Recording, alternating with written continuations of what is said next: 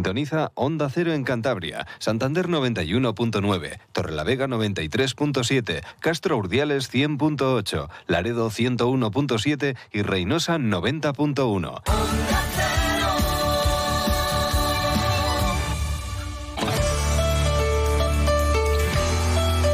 Cantabria en la Onda. Deportes con Fran Diez. Onda Cero.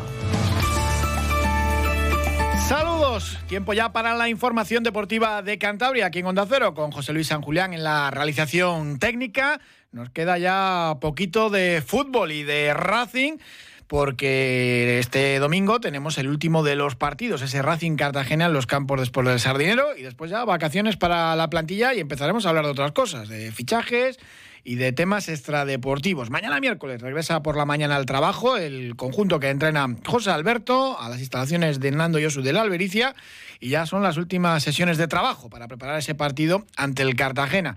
De momento, pues esta semana pues mandan otro tipo de, de actos, ¿no? Antes de ese último partido y antes de las vacaciones. Pues ayer José Alberto y todo su cuerpo técnico impartieron una charla en la Universidad Europea del Atlántico mm, acerca de sus métodos de trabajo y el currículum que tienen también cada, cada uno de ellos. Mañana, por ejemplo, tenemos eh, una convocatoria de la Asociación de Peñas Racinguistas, una especie de almuerzo informativo, como hacía también en su momento el Consejo de Administración, en su sede, en la sede de las Peñas, para presentar y repasar las últimas actividades del 110 aniversario del Real Racing Club y tratar diferentes temas de actualidad con los medios de comunicación. Y el jueves, por la tarde-noche, a partir de las ocho y media, en Mogro, en el Hotel Milagros Golf, esa segunda gala racinguista organizada por el propio club. Muchas cosas. Eh, evidentemente, pues bueno, lo deportivo queda en un segundo plano. Ya comentábamos ayer que no va a estar ni Dani Fernández ni Aritz Aldasoro, que vieron la quinta amarilla, y es eh, pues muy posible que jueguen o de titulares o tengan minutos pues Unai Medina, Eneko Satrustegui, Fausto Tienza o Arturo que evidentemente pues bueno, tienen muy muy complicado pues seguir en el club, terminan contrato y no hay novedades al respecto. Con Paul Moreno sí que sabemos que se le ofreció renovación, al resto en principio no, también Pablo Boadilla, que ya explicaba el entrenador que no estaba para jugar un partido completo, pero seguro que va a tener sus primeros minutos de la temporada, ¿no? Prácticamente pues bueno, para, para decir adiós. Y hoy a las 7 de la tarde tenemos también funeral, despedida, en la parroquia de los franciscanos en la calle Perines de Santander, pues ese funeral por Victoriano Sánchez Arminio, uno de los árbitros más importantes de la historia del fútbol español, ¿no? Porque además de ser árbitro internacional y haber estado en dos mundiales, pues evidentemente 25 años como presidente de, de este colectivo al frente de ese comité técnico de árbitros, pues le dieron, ¿no? Para modernizar todo ese estamento arbitral. Para hablar de Victoriano Sánchez Arminio, saludamos a una persona también que ha sido árbitro y que ha vivido estos últimos años de la vida de Victoriano Sánchez Arminio, pues bueno, muy cerca de él también. Felipe Badía, buenas tardes. Hola, buenas tardes, Frank. Bueno, esta tarde a las 7 en Los Franciscanos, en la calle Perines, ese funeral de despedida a Victoriano Sánchez Arminio. Estos días, pues, pues has estado emocionado, ¿no? Por, por la despedida y por el fallecimiento de, de Victoriano. Pues sí, la verdad es que nos, aparte de que nos ha cogido por sorpresa, porque eh, no sabíamos, desconocíamos su enfermedad, no nos veíamos todos los días, pero de vez en cuando sí nos encontrábamos, íbamos a visitarle y bueno, pues oye, pues es una persona de 80 años, ¿no? Pero totalmente, o sea, sana, en teoría, bueno, con las los, los achaques de, la edad, ¿no? Pero no nos esperábamos, la verdad es que yo estaba en Galicia y ha sido un flash, me ha, me ha cogido eh, pues lo primero que pensé que había sido un infarto o algo así, ¿no? Lo, como es lo más general, ¿no? Pero bueno, lo más típico, ¿no? Pero luego ya me he enterado un poquito de lo que lo que ha pasado, ¿no? Pero ha sido todo muy rápido y que ha cogido por sorpresa tanto a su familia como, como a sus amigos. Ha sido uno de los árbitros más importantes de, de la historia del fútbol español, como árbitro y luego 25 años al frente también del colectivo arbitral. Pues desde luego que sí, porque a ver si al árbitro ya le consideramos un deportista, ¿no? Porque, bueno, es, no, no chuta el balón, pero tiene una, hace una labor importante dentro del fútbol, un elemento, lo considero un elemento más del juego, al que hay que respetar, ahora que estamos tanto con, con el tema de determinado jugador, ¿no? A los árbitros, bueno, no vamos a decir lo que nos llaman, ¿no? lo que nos han llamado siempre, ¿no? Eh, como árbitro, pues todos sabemos que estuvo en dos mundiales. Estuvo en el Mundial de España en el 82 con actuó más bien de juez de, de juez de línea, pero luego estuvo en el 86 en México, árbitro a Maradona. Eh, Argentina, no en, el, en el, en el gol ese tipo, en el gol de la mano, ¿no? que metió con la mano, ¿no?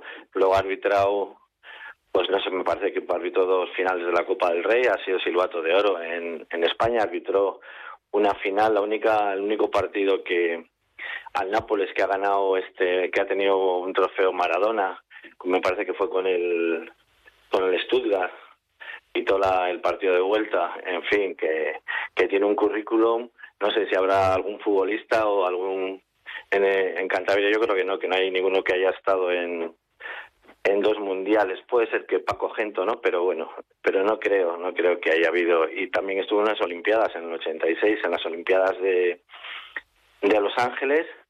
Estuvo también en un mundial juvenil en, en la URSS, que bueno, se jugó entre la URSS y Alemania, así haciendo un poco un repaso no a su a su carrera deportiva pero creo que, que como árbitro ahora que estaba aquí echando una ojeada también al, al currículum de Guruceta porque con Guruceta que precisamente murió en un accidente me parece que en el 86 poco, o poco después del el mundial de México con el que compitió o sea eran los árbitros los principales candidatos para acudir a ese a ese mundial al de México eh, 86, pero al final fue elegido fue elegido este Sánchez Arminio.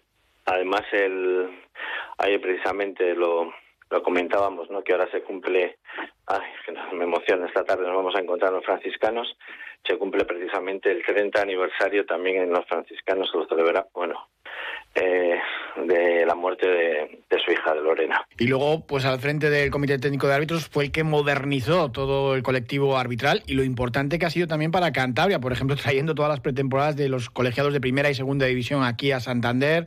Y pues, bueno, siempre se dice ¿no? que el Racing le debe alguna que otra permanencia, eso ya es un poco más la leyenda. Yo creo que eso es muy difícil de demostrar, ¿no?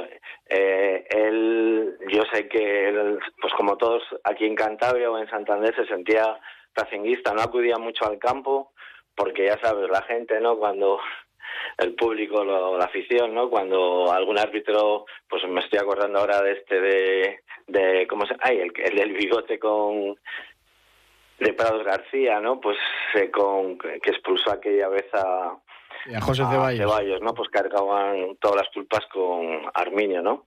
Pero se le solía ver mucho, mucho en las instalaciones de la Albericia. Ahí iba a ver, seguía bastante a los chavales, a los tanto a los árbitros que empezaban, ¿no?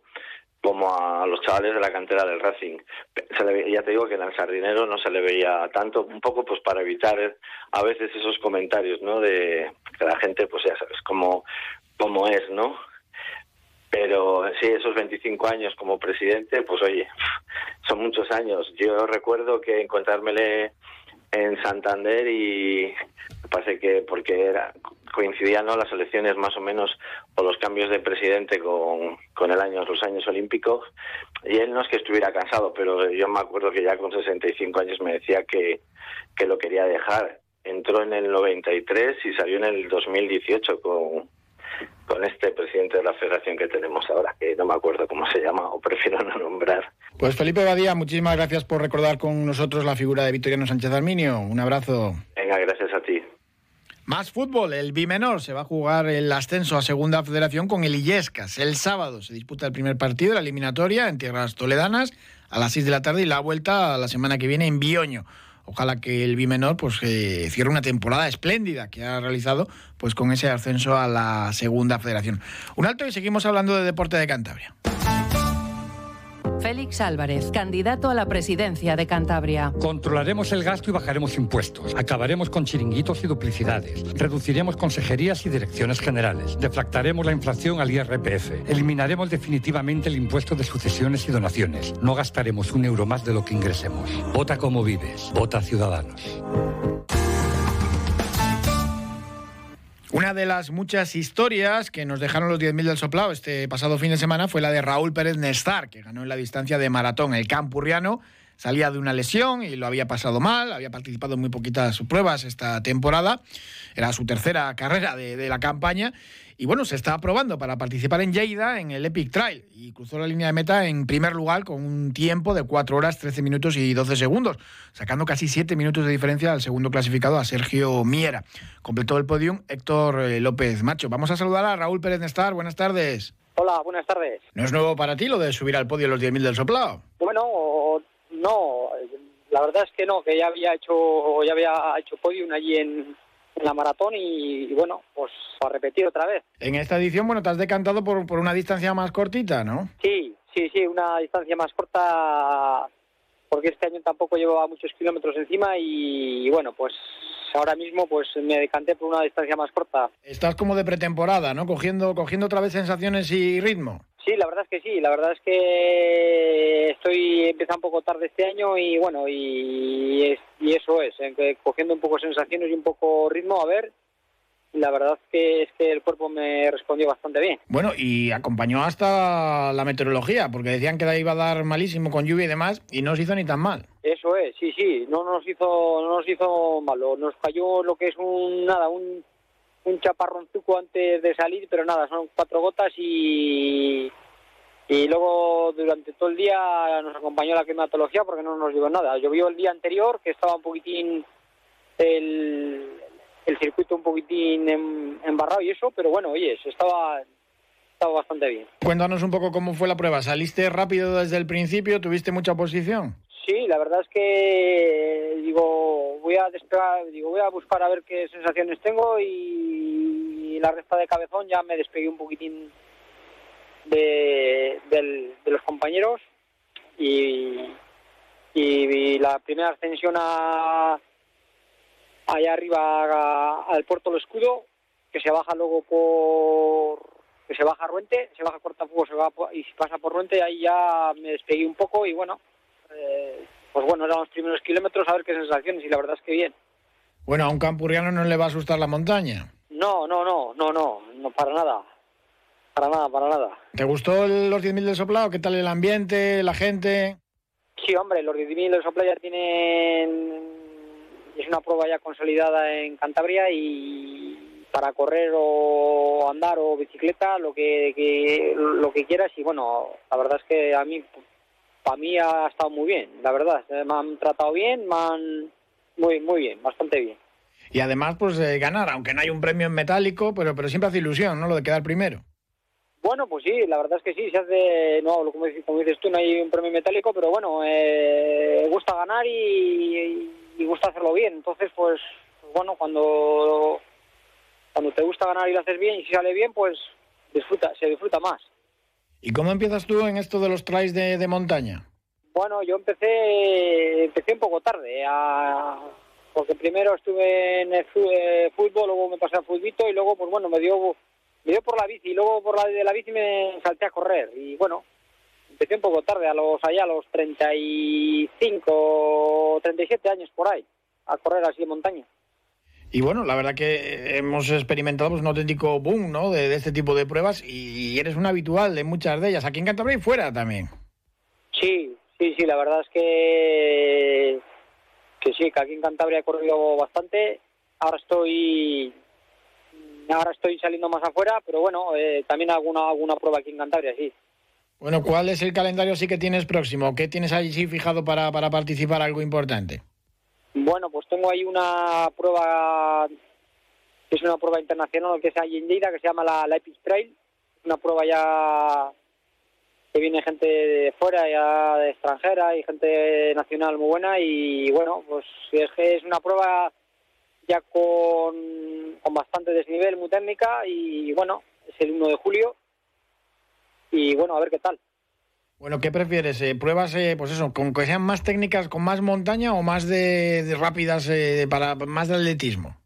Bueno, a mí me va, a mí me va muy bien también las, las, de, las de que sean técnicas y, y de desnivel. Si lo entreno también me va muy bien, porque vamos, porque he hecho pruebas así también técnicas y también me ha salido bastante bien. Así que bueno, pues a ver qué tal.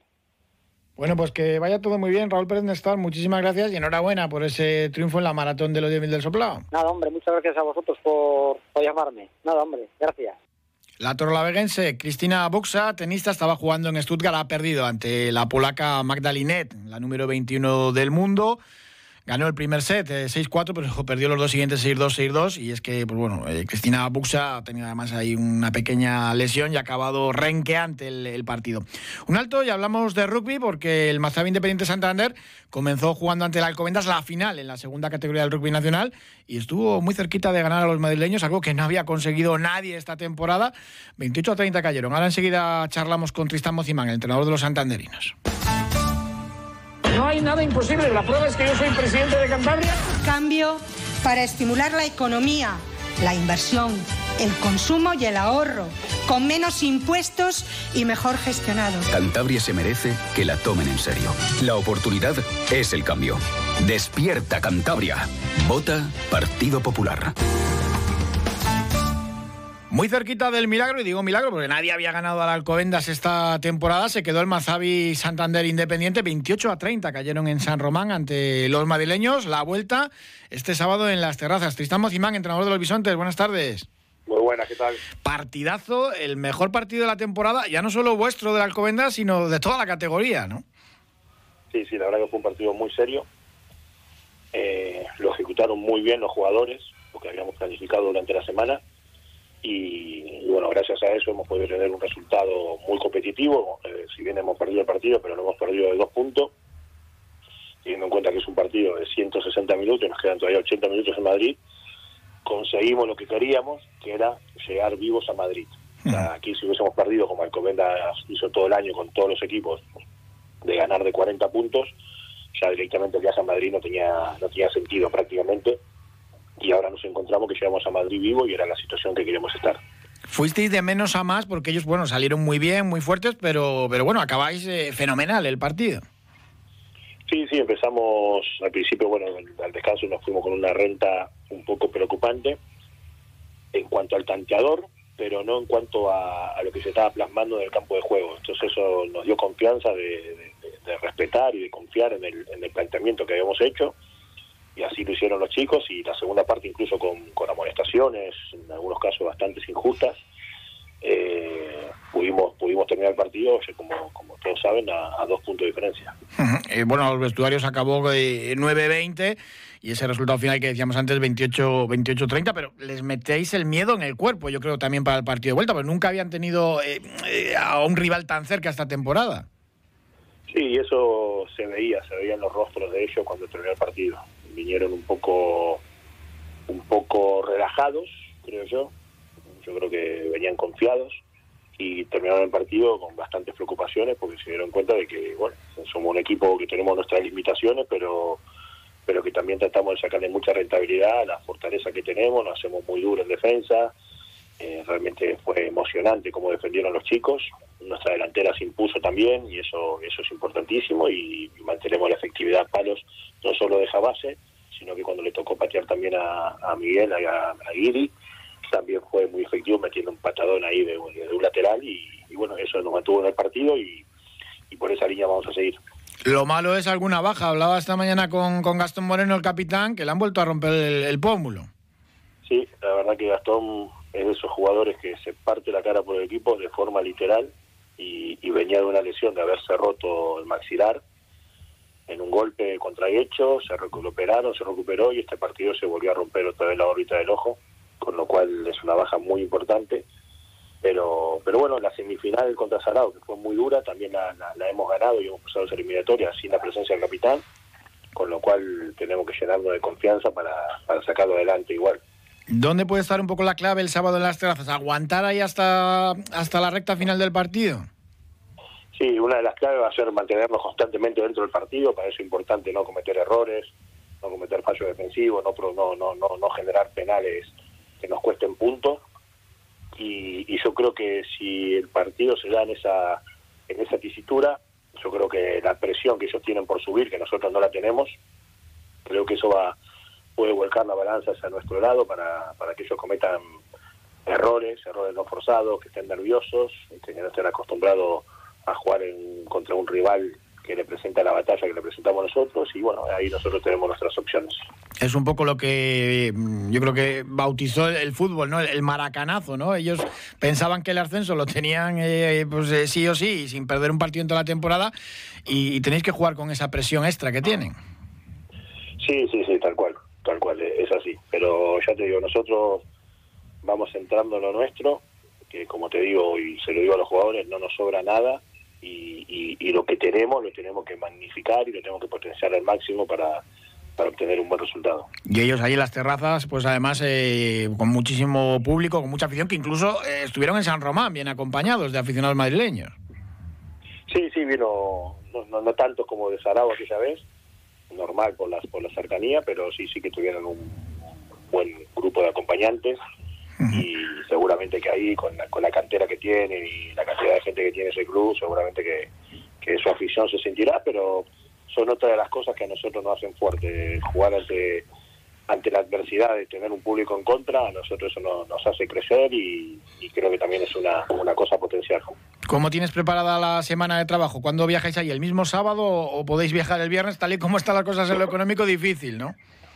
Bueno, esta semana empezamos tranquilo ayer con regenerativo para que se recupere y con el análisis de, de vídeo. Ya el miércoles entrenaremos con, con normalidad y, y, aún me falta cerrar todavía la, la logística con, con, la directiva del club para ver si, si viajamos un día u otro. Hombre, lo ideal sería eh, quizás eh, pasar la noche en, en, Madrid o cerca, ¿no? O más cerca, ¿no? Sí, sí, obvio, obviamente que eso es, lo, ideal, es lo ideal, pero a, veces lo ideal está alejado de la realidad. Nuestra, que, bueno, hay que ser consciente de, de, nuestra economía y hay que ser consecuente con ella. Es normal y teniendo en cuenta que, bueno, yo lo recuerdo porque, porque eh, hay aficionados que quizás eh, les pase desapercibido. El que pierda esta, esta final tiene ese reenganche con esa promoción ante el tercero de, la División de Honor, el, Pozuelo, con otra plaza de ascenso también eh, disponible, que bueno, que también hay que mirar también a ese futuro, ¿no? Sí, sí, sí, está claro. Yo por ahora trato de no pensar ni mirar nada porque confío en que podemos sacar un buen resultado en Madrid y terminar la temporada este mismo sábado con, con un triunfo, con un ascenso. Y, pero sí es verdad que, de reojo hay que saber que, que pierda esta eliminatoria, sea Alcobendas, seamos nosotros, tienen una, una opción más. Pues Tristán Mozimán, entrenador del Mazavi Santander Independiente, muchísimas gracias y mucha suerte para ese partido el sábado en las terrazas ante el Alcobendas. Vale, muchas gracias a ti. Un abrazo. Nos quiere hacer creer que esto va de Sánchez o de Feijó. No, estas no son elecciones generales, son elecciones regionales. Se vota a los de aquí. Esto va de votar a la señora Buruaga, que ya estuvo cuatro años gobernando Cantabria y la dejó en la ruina, o a Miguel Ángel Revilla. Tú decides. Somos Cantabria. Vota PRC.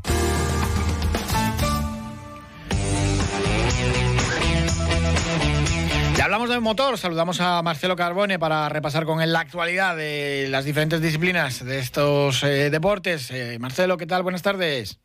Muy buenas tardes, Fran. Especialmente de rallies, porque tenemos eh, muchas, muchas noticias, tanto aquí locales como del Mundial y, del Europeo. Sí, sí, hay de todo. Estos días no falta actividad en el verano. Bueno, a nivel local lo más lo más reciente que tenemos es la subida a la Braguía, en la que ganó Manolo Cabo dio una auténtica exhibición porque la prueba se disputó en unas condiciones muy complicadas porque estuvo lloviendo, estaba el asfalto muy mal y cuando lo normal era que ganara una barqueta, incluso un CM, pues Manolo con su Nissan GTR pues ganó y dio un auténtico espectáculo.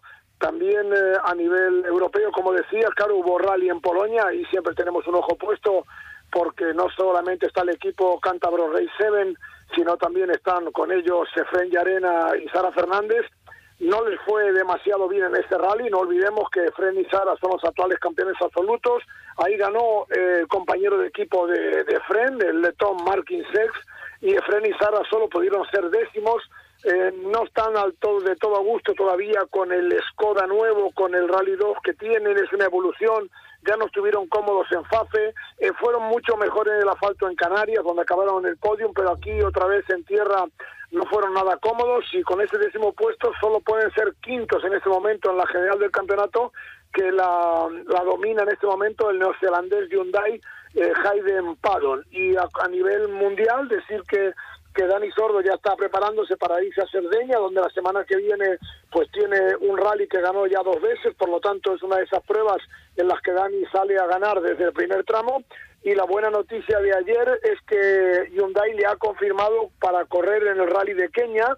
eh, que es 15 días más tarde, es decir, el último fin de semana de junio. Por lo tanto, en un mismo mes, Dani va a tener dos rallies sobre tierra, siendo el de Kenia un rally realmente muy especial y muy particular. Y de lo que no me quiero olvidar es de que este fin de semana hubo Campeonato del Mundo Junior de motos, eh, fue en el circuito Ricardo Tormo de Cheste, ahí entre otras categorías de aprendizaje eh, donde están las nuevas figuras, está la europea Talent Cup, donde está el, el cántabro Brian Ugarte, Uriarte, perdón, Brian Uriarte, hizo la pole, en la primera carrera fue octavo, aunque salió muy bien, pero luego se le fue complicando y fue octavo, y en la segunda carrera fue segundo, de tal manera que con estos resultados va segundo en la general, a solo cinco puntos, tiene 78, a solo cinco puntos del líder, que es un piloto del equipo de Aspar, por lo tanto el cántabro se está eh, fajando ahí con los mejores y asomando la cabeza para llegar algún día al Mundial. Ahí seguimos en Cantabria, pues eh, generando pilotos de motos con lo difícil que es Brian Uriarte, además una familia pues, muy, muy, muy vinculada ¿no? a, a las motos.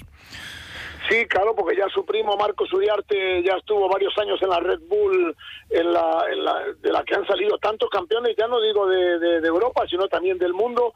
Por lo tanto, es lo que dices tú, sin tener un circuito en Cantabria donde puedan dar los primeros, los segundos, los terceros pasos en el mundo de las motos, parece un milagro que siga habiendo pilotos de velocidad en Cantabria, pero bueno, Brian Uriarte está muy bien encaminado y está haciendo una temporada muy muy buena, muy interesante y va a luchar por el campeonato. Ya lo del circuito es lo de menos, porque lo que no hay tampoco muchas veces es patrocinios, ¿no? Cosa que es más fácil pues en, en Cataluña, por ejemplo, o en sitios de, de, ese perfil, pues bueno, donde se apoya más en concreto a, a, las motos.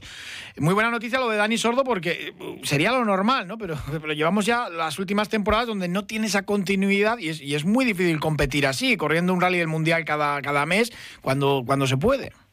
Sí, está claro, está claro que eh, esto tiene mucho que ver con otros deportes. A uno puede parecerle extraño, ¿no? Pero muchas veces hablamos de que un futbolista sale de una lesión de 45 días y dice, no, le falta ritmo de partido, como y algunos no se lo creen. No, no, es que evidentemente falta ritmo de competición y cuando compiten muy de vez en cuando, el no estar montado todo el día en el coche, trabajando, haciendo test y compitiendo, evidentemente eso en los reflejos se nota y para Dani esta va a ser una, un desafío muy importante porque acaba de venir de Portugal, donde llegó a liderar el rally, hizo tres, cuatro mejores tiempos, estuvo peleando por la victoria, no está mal porque acabó segundo. Ahora la semana que viene, a partir del jueves, va a competir en Cerdeña, donde ganó dos veces, Portugal en tierra, Cerdeña en tierra, y 15 días más tarde otra vez va a competir en Kenia, también en tierra, una tierra muy diferente a la que conocemos, con unos tramos también. Kenia no tiene nada que ver con un rally de los que conocemos del Mundial, porque incluso muchos tramos son en carreteras abiertas. Bueno, es otra otra competición totalmente diferente. Van a ir, va a haber muy pocos coches eh, del Mundial, irán siete u ocho, y locales habrá poco más. No creo que haya más de 35 coches en ese rally. Y Dani, bueno, sería fantástico que en este año en el que ya se está planteando la retirada o no volver a renovar contrato, bueno, si pudiera ganar el Rally de Kenia, pues sería un éxito impresionante para su palmarés. Ya lo creo. Pues Marcelo Carbone, muchísimas gracias como siempre. Un abrazo. Igualmente, buenas tardes, un abrazo, Fran. Un par de últimos apuntes en baloncesto. Ya saben que el Grupo Alega terminó esta primera temporada histórica de Aleporo, cayó ante el Oviedo 76 a 90, ya no había nada en juego para ninguno de los dos. Quedó el Grupo Alega en el puesto 11 de 18 conjuntos, que no está nada mal, siendo un recién ascendido. Y sobre todo, la gran noticia es la renovación de Mirza Bulic, ¿no? que era el mejor jugador de, la temporada, sin duda, y que se va a quedar un año más. Con lo cual, pues bueno, ya tenemos ahí que, van a estar eh, haciéndolo por lo menos igual de bien, ¿no? Con, con Bulic, que es un fichaje, la renovación de Bulic importantísima. Y en Torlavega, precisamente, hablarles de el trofeo Mozuco de judo. Ya 15 ediciones y mil judocas de toda Cantabria que se van a reunir en el pabellón Vicente Trueba este sábado a partir de las 10 de la mañana. Allí van a estar. Eh, pues un trofeo Mozuco, pues bueno, con mucha solera después de 15 ediciones ya en las categorías eh, pues más pequeñas, ¿no? Desde Mini Benjamín, Alevín y pues bueno, una auténtica fiesta del deporte en Torlavega, en el pabellón Vicente Trueba, donde habitualmente juega el, grupo Alega este, este fin de semana. El sábado lo que tenemos es judo desde las 10 de la mañana en tres turnos, porque lo que les digo, más de mil judocas de toda Cantabria estarán allí por la mañana. Muchísimas gracias por habernos acompañado. Mañana más información deportiva, como siempre, de dos y media a tres, aquí en Onda Cero Cantabria. Un saludo, les dejamos ahora en buena compañía, como siempre, con el programa de Julio Otero. Un saludo.